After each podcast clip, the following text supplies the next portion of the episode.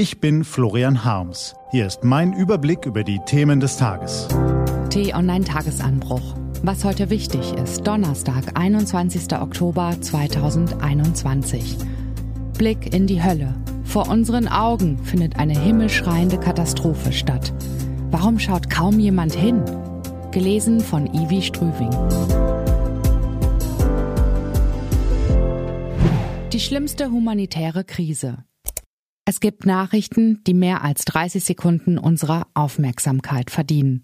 Schauen wir also heute Morgen nicht ins Berliner Regierungsviertel, nicht nach Brüssel und nicht auf die Bundesliga-Tabelle.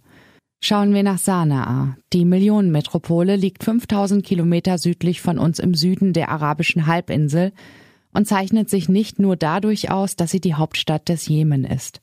Sanaa ist mehr als eine Stadt. Sanaa ist die Hölle, Dabei ist es noch nicht einmal der elendste Ort in diesem bettelarmen Land. Seit sieben Jahren herrscht im Jemen Bürgerkrieg, wobei dieses Wort die Dimension des Leids nur ungenügend wiedergibt. Bürgerkrieg im Jemen bedeutet, Menschen sterben, weil sie auf dem Weg zum Brunnen auf eine Mine treten. Ganze Familien werden ausgelöscht, weil Raketen ihre Häuser zerschmettern. Männer, Frauen und Kinder krepieren, weil sie keine Medikamente gegen Cholera, Diphtherie, Masern und natürlich erst recht keinen Impfstoff gegen Corona haben. Und noch viele, viele mehr erleiden den langsamen, grausamen Hungertod. Sie liegen entkräftet in Häusern oder notdürftigen Zelten und dämmern dem Ende entgegen.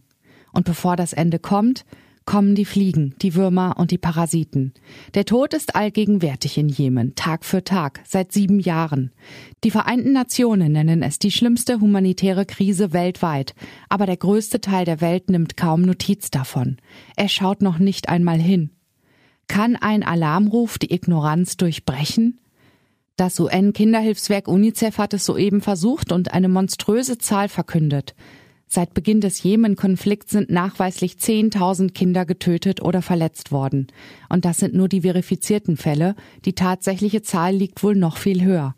Zigtausende Kinder, die unverschuldet ins Elend gestürzt, an Leib und Seele verletzt oder umgebracht worden sind, weil der Krieg das Land zerrüttet, die Krankenhäuser zerstört und die Lebensmittelversorgung unterbricht. Auch die weiteren Zahlen sind brutal. Mehr als 20 Millionen Jemeniten fehlt regelmäßig Essen und Trinken. 400.000 Kinder sind schwer mangelernährt. Mehr als zwei Millionen Kinder können nicht zur Schule gehen. Immer mehr Familien müssen vor den Kämpfen fliehen. Mehr als anderthalb Millionen Kinder sind vertrieben worden.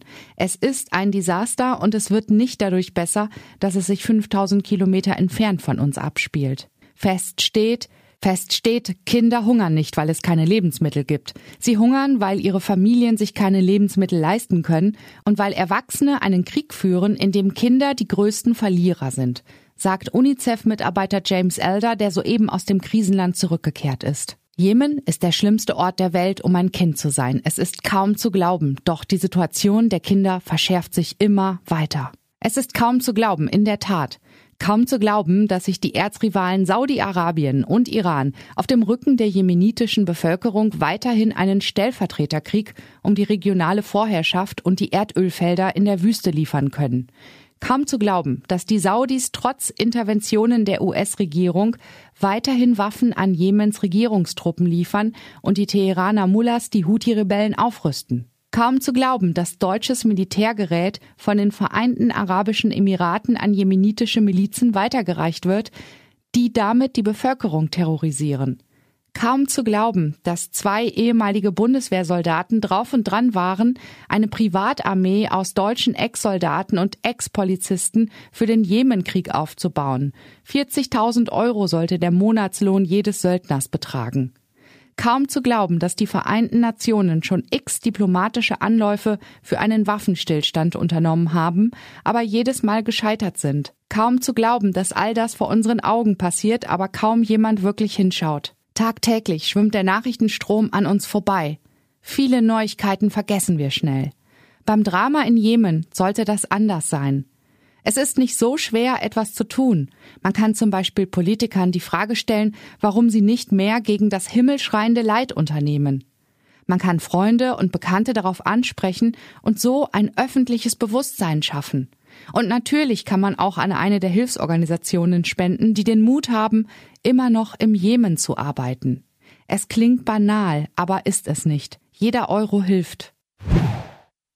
Was wichtig wird. Die T-Online-Redaktion blickt für Sie heute unter anderem auf diese Themen. Heute Nachmittag beginnen SPD, Grüne und FDP Verhandlungen über die Bildung einer Ampelkoalition. 22 Arbeitsgruppen sollen alle Details klären, die das Sondierungspapier noch offen ließ. Brüssel ist heute Schauplatz von gleich zwei Krisengipfeln. Die Regierungschefs der EU-Mitgliedstaaten wollen über den Preisanstieg für Energie beraten, werden aber kaum umhin kommen, auch den heftigen Streit mit Polen zu thematisieren. Und beim Treffen der 30 NATO-Verteidigungsminister, die zum ersten Mal seit anderthalb Jahren wieder in der Bündniszentrale zusammenkommen, soll es eigentlich um die Aufarbeitung des Afghanistan-Desasters gehen. Hier aber überschatten die Spannungen mit Russland die Lage. Diese und andere Nachrichten, Analysen, Interviews und Kolumnen gibt es den ganzen Tag auf t-online.de. Das war der T-Online-Tagesanbruch vom 21. Oktober 2021. Produziert vom Online-Radio- und Podcast-Anbieter Detektor FM. Immer um kurz nach sechs am Morgen zum Start in den Tag. Ich wünsche Ihnen einen Tag mit neuen Perspektiven. Ihr Florian Harms.